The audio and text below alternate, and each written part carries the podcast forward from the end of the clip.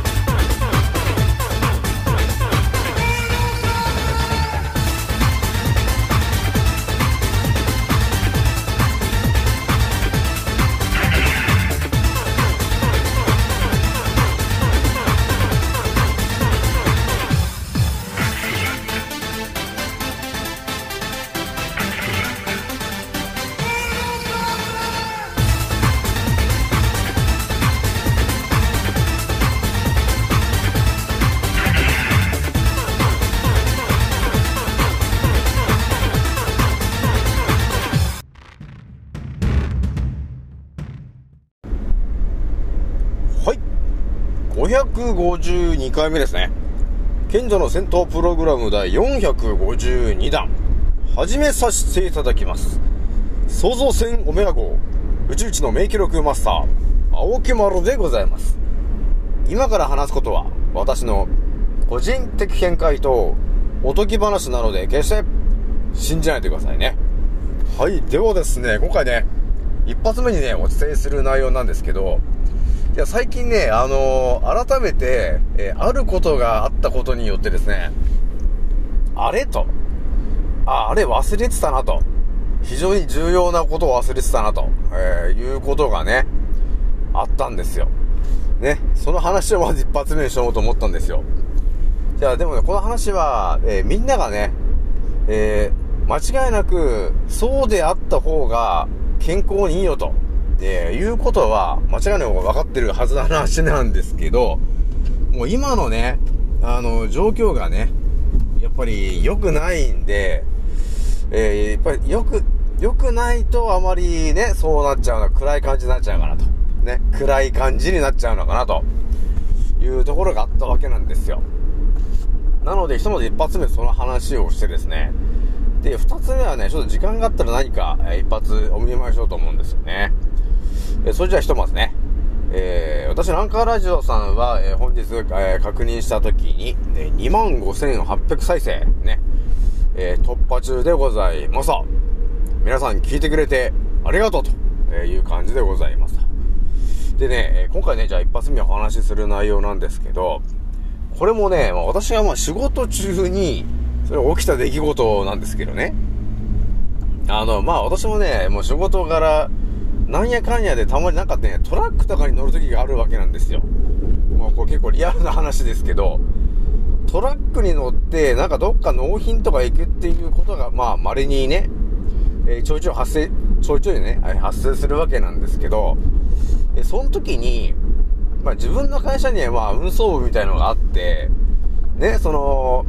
トラックとトラックがこう、すれ違う時って、なんかその運送部の人とね、大体名前と顔が分かってるから、なんかこう、合図みたいのするじゃないですか。ね。こう手を挙げるのか、なんか、こう、お互いがね、ああ、よろしくね、みたいな、頑張ってるかい？みたいな感じで、こうなんか、合図を、合図をね、すると思うんですよ。だから、私もね、何気なく挨拶、あの、ああ向こうから自分の会社のロゴ、ロゴが入ってるトラックが来たんで、ああ、誰か運転してるなつって、こうすれ違う時に、はい、どうもみたいな感じでやったわけなんですよ。そしたらね、その、相手の人がですね、あのね、ちょっと衝撃を受けたんですね、青木丸が。えー、っていうことがあったんですよ。それを、いや、そのことが起きた時に、ああ、ちょっと、忘れてたな、ということがあったんですよ。その、その人がやってたその行動がですね、ああ、それ、ものすごい大事なのに、忘れてたなと、意識してなかったなと、いうことがあったんですよね。じゃあね、ちょっと軽くどんな状況か説明するんですけど、普通はね、普通はこう右手をこう上にこう、ね、ただ上げて、パーの状態で上げて、どうも、どうも、みたいな、ね、感じで終わるわけなんですけど、そのね、まあ向こうから来た人が、まあ、ちょっと面白い人だったんだね。あの、まあ、いつも面白い人なんですけど、彼がどういう風に、その私のトラックとすれ違ったかというとですね、まずもうすでに100メートル先から彼が迫ってるんですけど、なんかね、ものすごい笑顔なんです。うん。とりあえずね、ものすごい笑顔で、もうね、両手で手振ってきてるの。だから、その、わかりますか皆さん。普通はね、もう、もうただすれ違えばいいんだって感じなんで、ただ右手、ただペッて上げるぐらいで、みんな終わるじゃない。でもね、その人はね、なんかね、なんかね、すごい全力なんだよね。で、ものすごい、100メーター先だよ。100メーター先から、ものすごい笑顔で、あのね、両、両手で手振ってきてるの。こっちに向かってね。いや、それを見たときに、え？ー、みたいな。この、このコロナのね、この状況で、ね、もうみんな茶番だっつって、いや、言ってもうね、みんな暗い感じになってると、えー、いうところで、ね、もう満面の笑みでね、こっちを向いて、両手でもう手を振ってきてると。ね、もう天皇陛下が俺はみたいな感じで 手を振ってきてると、えー、いう状況を、がね、100メーター先から迫ってきてるわけですよ、私に対して。これはみたいなね。ええー、みたいな感じになったんだけど、いや、その行動がね、いや、今の青木丸にもそれちょっと、不足してたなと、いうところがね、あったのよ。これどうですか皆さん。今もうね、今だから、まあ私みたいに覚醒してる人たちはね、この先何が起きるのかってある程度もう分かってきてるじゃない。ね。で、今、ざっくり言うと、打ってない人が10%ぐらいなんだよね、と。だから残りの90%はみんなもう打っちゃってる人なんですよね、と。だからこの先、やっぱりその90%の人たちは、やっぱりじわじわと、いなくなっていっちゃうっていう、もう、ことがもう見えてきているわけなんですよね、と。だからそういうことをね、いろいろ考えたりとか、ね、えー、その枠をね、打とうとしてる人に対して、枠打たないでよと、あれ、ただ劇薬なんだっていうことをね、言いに行ったりして、なんだりかんだりしてると、やっぱりこっちもね、その気持ちがこう、暗い感じになっちゃうじゃないね。えー、だから暗い感じになっちゃうと結局あの、免疫力って低下するんですよね。えー、なので、まあ私もね、若干低下してたわけですよ。免疫、免疫力がね。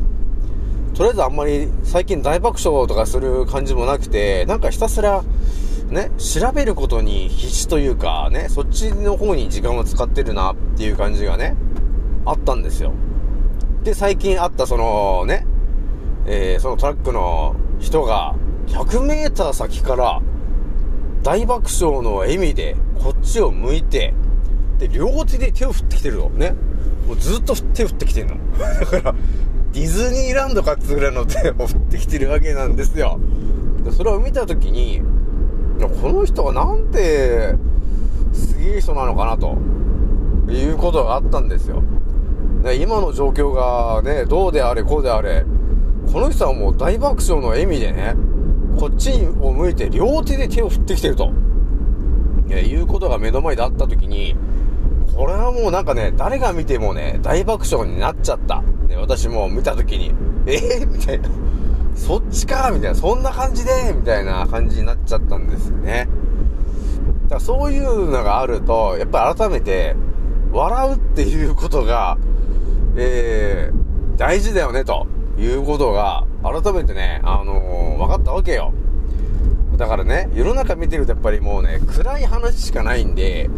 そうなっちゃうとやっぱりテンションが下がっちゃうじゃん。でね、まあ大爆笑してる人がいたら、なんでそんな大爆笑してるんだよっていう感じになるじゃない？今はもう、ね、こんな状況で、大爆笑なんかしてる場合じゃないだろみたいな感じあると思うんですけど、ただ、ね、一個、今一回立ち止まって考えたときに、やはりね、地球に住んでる生き物っていうのは、まあ、いろんなルールがあって作られてるわけじゃないですか。創造主がね。で、その中の一つに、笑顔っていうのも、もうルールで作られてるんですよね。ですよね、皆さんね。だから、笑顔というもの、そのルールがあるんで、我々は、笑顔ということがあって、笑うということができるわけなんですよ。ね。で、その笑うという行動をすると何が起きるかっていうと、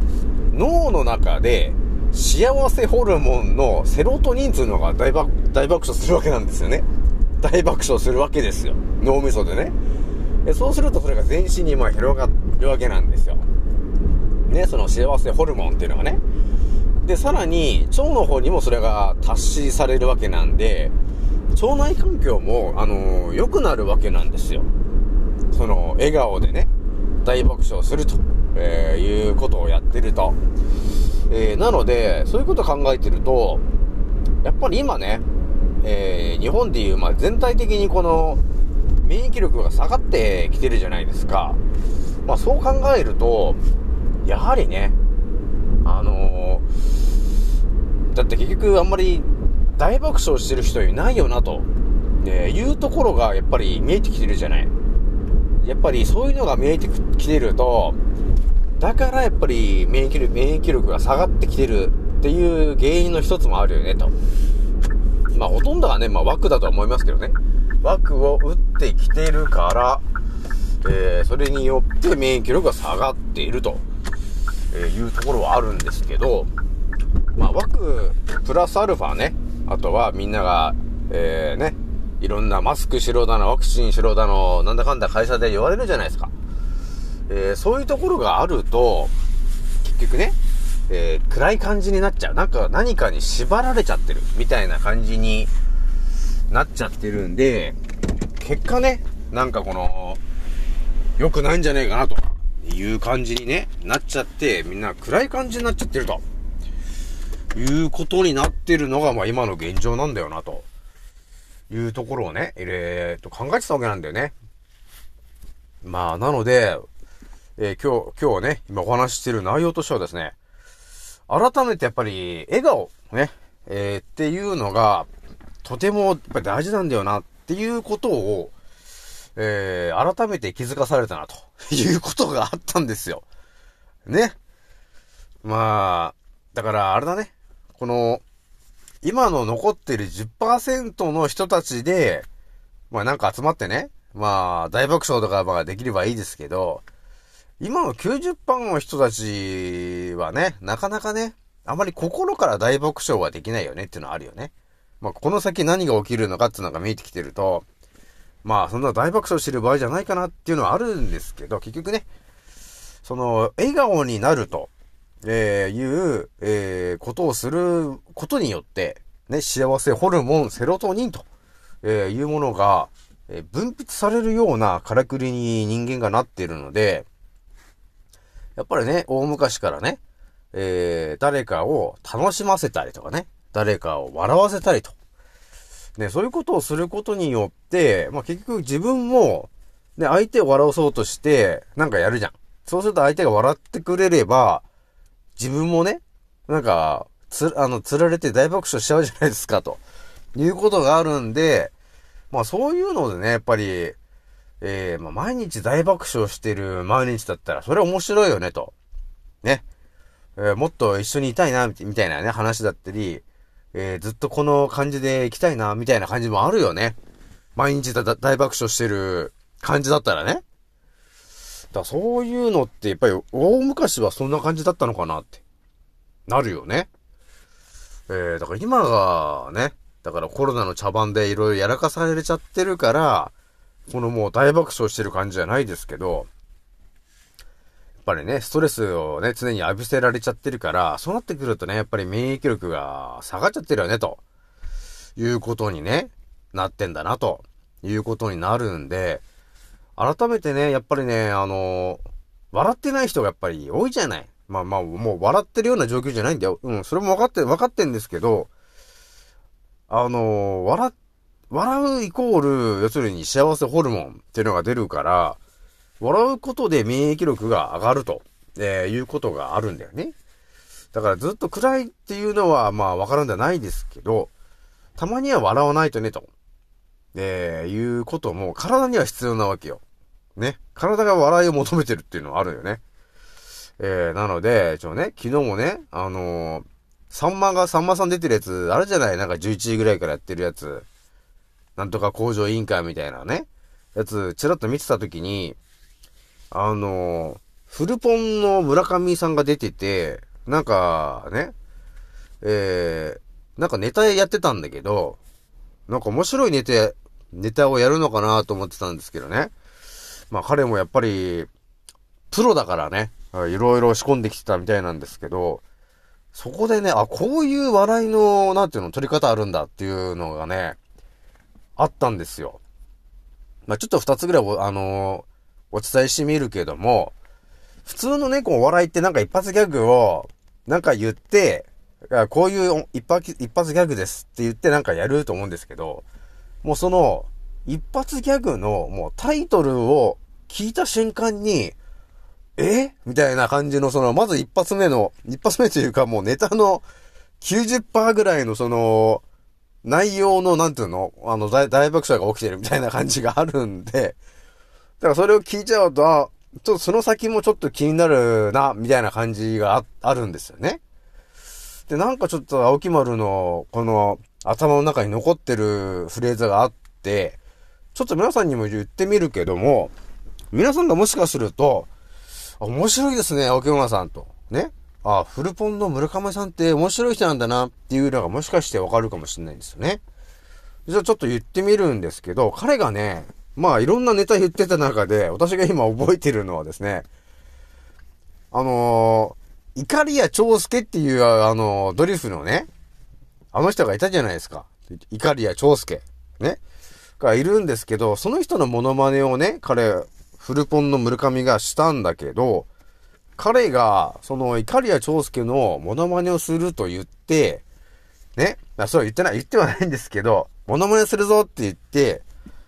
えー、言ったのがね、イタリア長介って言ったわけですよ。ね。いや、本当はイカリア長介なんですけど、なぜかフルポンの村上さんが、イタリア、長介って言ったんですよ。で、この時にやっぱり会場はね、もう大爆笑ですよね。サンマさんも大爆笑してて、え？イカリアじゃなくてイタリア？みたいなことになったんだね、俺もね、青木丸も。そして繰り出したのが、ね、次行ってみようだと思ってたんですけど、ピザ行ってみようみたいなこと言ってたんで、これってなんかすごいな、みたいな。あ、そういう、そういう笑いもあるの？みたいなね、感じがあったんですよ。ね。だから、なんていうの、今、今までのこの流れとちょっと違う笑いっていうんですかね。だそういうのもね、やっぱり今のね、笑いが足りてない人にはちょっといいのかなと、ね、えー、いうのもあって、で、次言ってたのが、なんかね、工藤静香さんの真似をするやつだったんだけど、それをタイトルなんて言ってたかっていうと、四輪工藤静香ってよくわかんないこと言ってたんですよね。で、なんかあの なんかこう、ね、こう、いかにも四輪駆動の車が、えー、なんか、こう、ブンブン言わしてるような感じで、えー、なんかやってたんですよ。そういうのをね、フルポンの村上さんが言ってて、あ、そういうね、えー、テクニックもあんのかなと。いうのを、ちょっと、あのー、見まして、あ、面白いなっていう感じでちょっと笑ってたんですけど、まあこれもね、あのまあ、笑う人は笑うかもしれないですけど、ね。何言ってんそんな、寒いなと、面白くないなと、いや、言う人はそれでまあいいんですけど、まあ今ね、あの、とりあえず笑えば、あの、幸せホルモン、セロトニンが、あの、分泌されることになるんで、そうすると、えー、免疫力が上がるよと。いうことになって、腸内環境も良くなるよと、えー、いうことになるんですよね。だからやっぱりね、あのうつ病になってる人とか、いや、何かしらその腸の病気になってる人っていうのは多分ね、ほとんどの、えー、人たちが、やっぱりこの精神的なストレスを浴びせられてきた結果っていうのが多いんですよね。だからストレスを浴びちゃうと、腸内環境がね、やっぱり悪くなるわけよ。一気にその、ミネラル分が、あの、持ってかれちゃうわけ。えー、だからお腹が痛くなったりするんですよね。だそういうことがあるんで、うつ病の人とかね、えー、あとは、えー、腸内関係が悪い人とか、いると思うんですけど、やっぱり、えー、ミネラルが一気に持ってかれちゃうんだよね。その、外から浴びせられるストレスによってね。えーだから、その、ミネラル不足、つうのになっちゃって、えーうつ病というものになっちゃうんですよね。だから、薬を飲んで治るようなもんじゃなくて、やっぱりもう、栄養を補充してやんなきゃダメだよね。あの、大量なミネラルを補充してやんないといけないよね。で、あとはその環境を変えてやんないといけないと、えーいうところがあるんで、ねえ、やっぱりね、一度立ち止まってみるけど、大爆笑っつうのはやっぱり必要だな、というところはあったね。皆さんね。まあやっぱり一日のどっかで、やっぱりどっかで笑う、あのー数分間って必要だと思うんですよ。まあとりあえずね、私もね、前はね、ドライヤーをしながら、あの大爆笑で、あの大爆笑な感じで、あの、ドライヤーかけるっていうテクニックやってましたけど、やっぱり 世の中がね、こう、暗い感じになってくると、気づいたらもうなんか、あ、大爆笑のドライヤーやめてたな、というところがあったんですよ。なので、皆さんもね、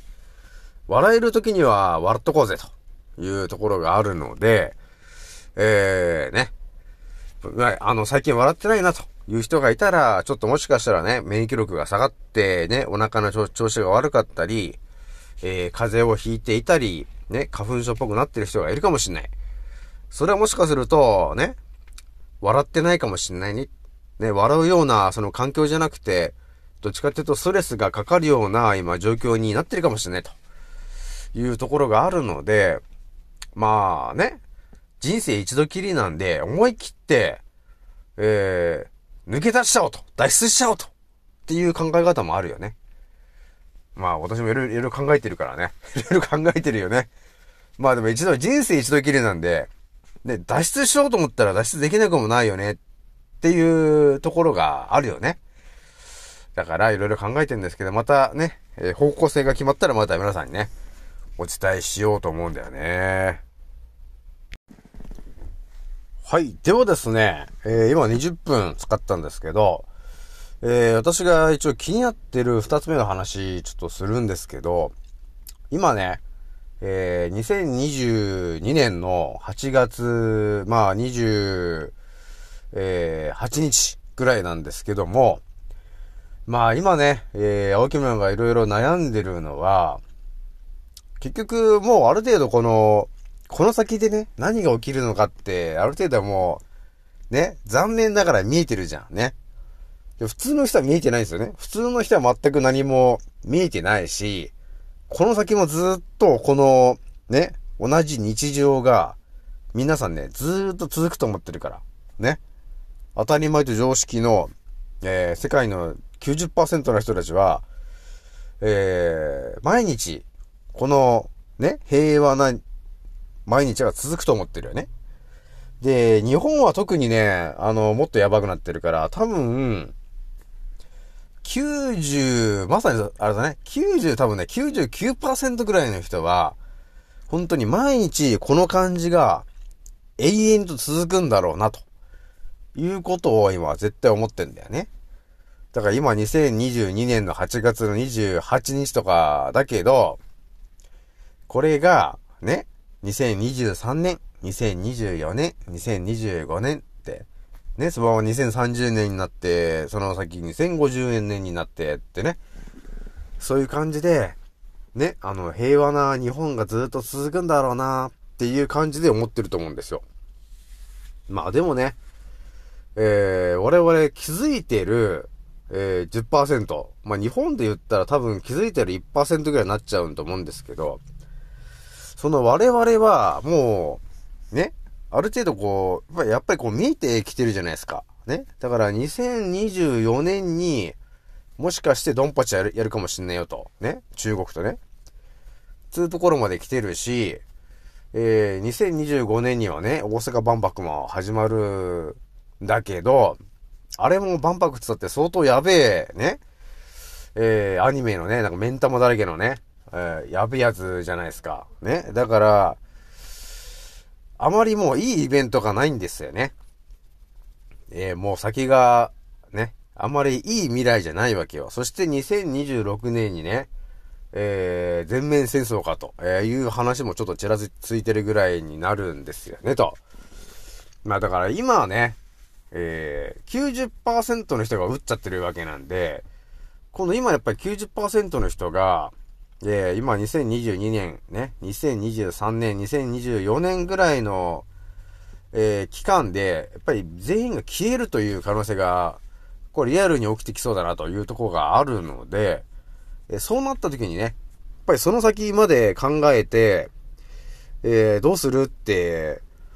考えとかないといけねえよなっていうのが、今は沖丸が悩んでる話なんですよね。これでもみんなも悩んでると思うんですよ。どうすっかなーってね。どうしよっかなーっていうのはあると思うんですよ。ただ、青木村が一番ちょっと、やっぱり、思ってるのが、もう多分ね、都会じゃ住めねえんだよなっていうのが、もう頭にちょっとよぎっちゃってるわけよ。ね。で、特に、東京はですね、あのー、CDC だなって、あのー、ね、えー、やべえやつがね、やべえのが東京に多分出来上がるじゃないですか。そうなってくると、東京でそのね、えー、ウイルステロ的なやつをやらかす可能性が高くなってくるわけなんですよね。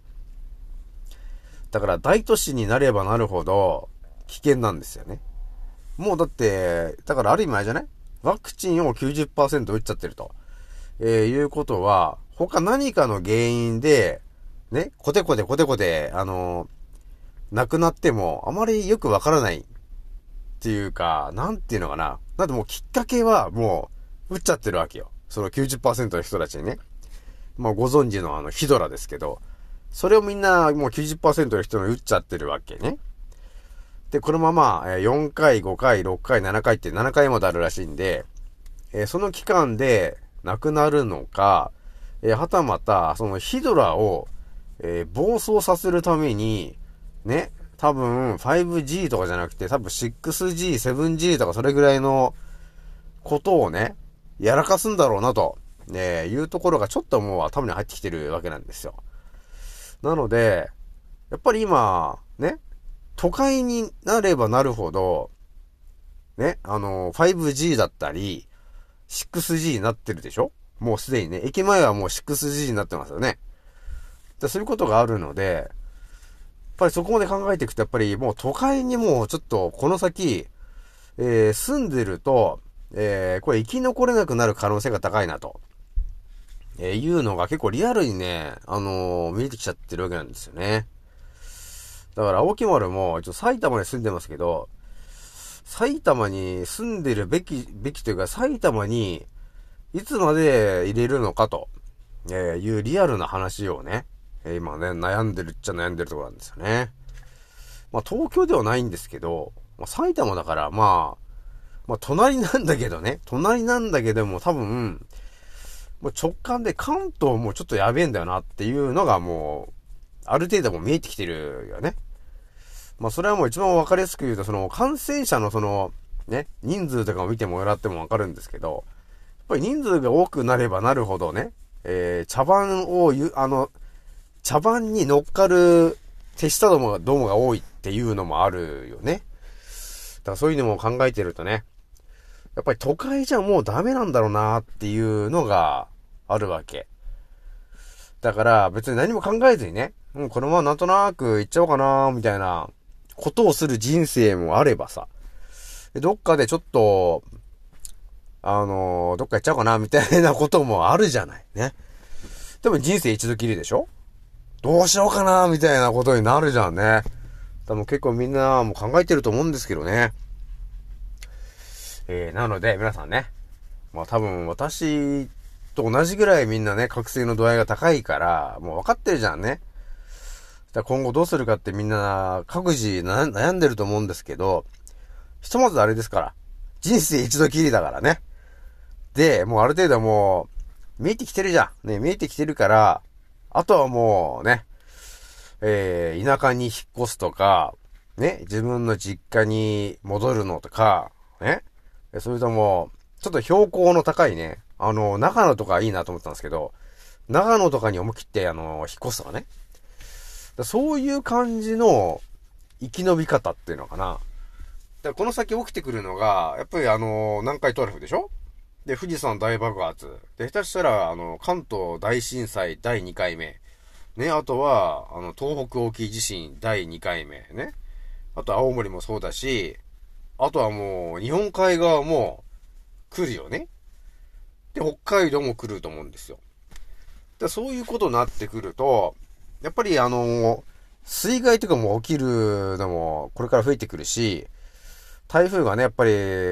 だんだんだんだんいっぱい来ちゃって、川が氾濫する。ね、そういうことが増えてくるから、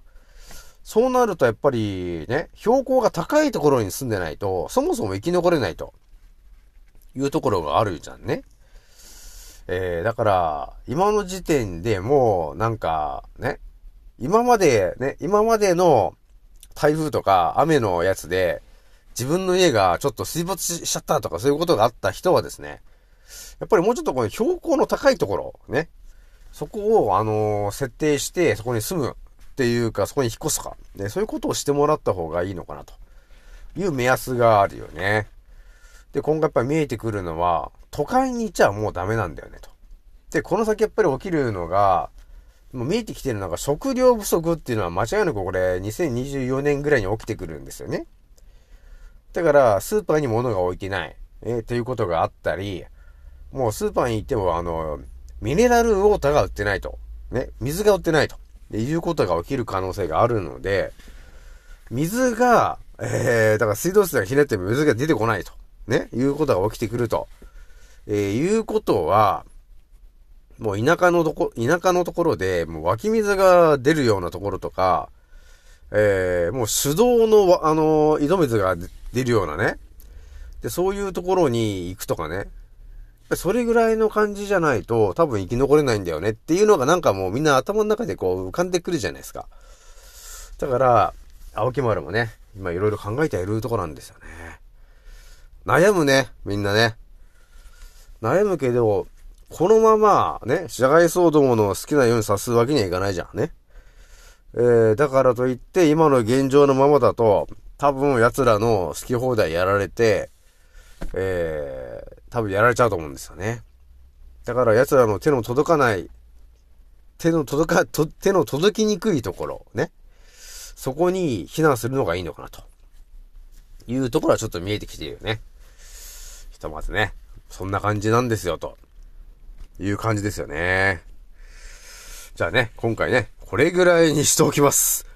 次のせいでまたお会いしましょう。またねー。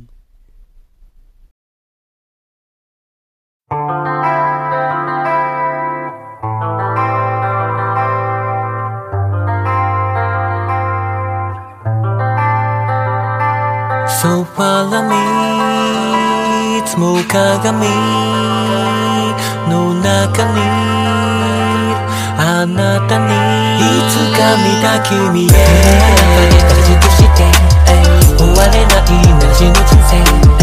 俺らみんな代わりのいい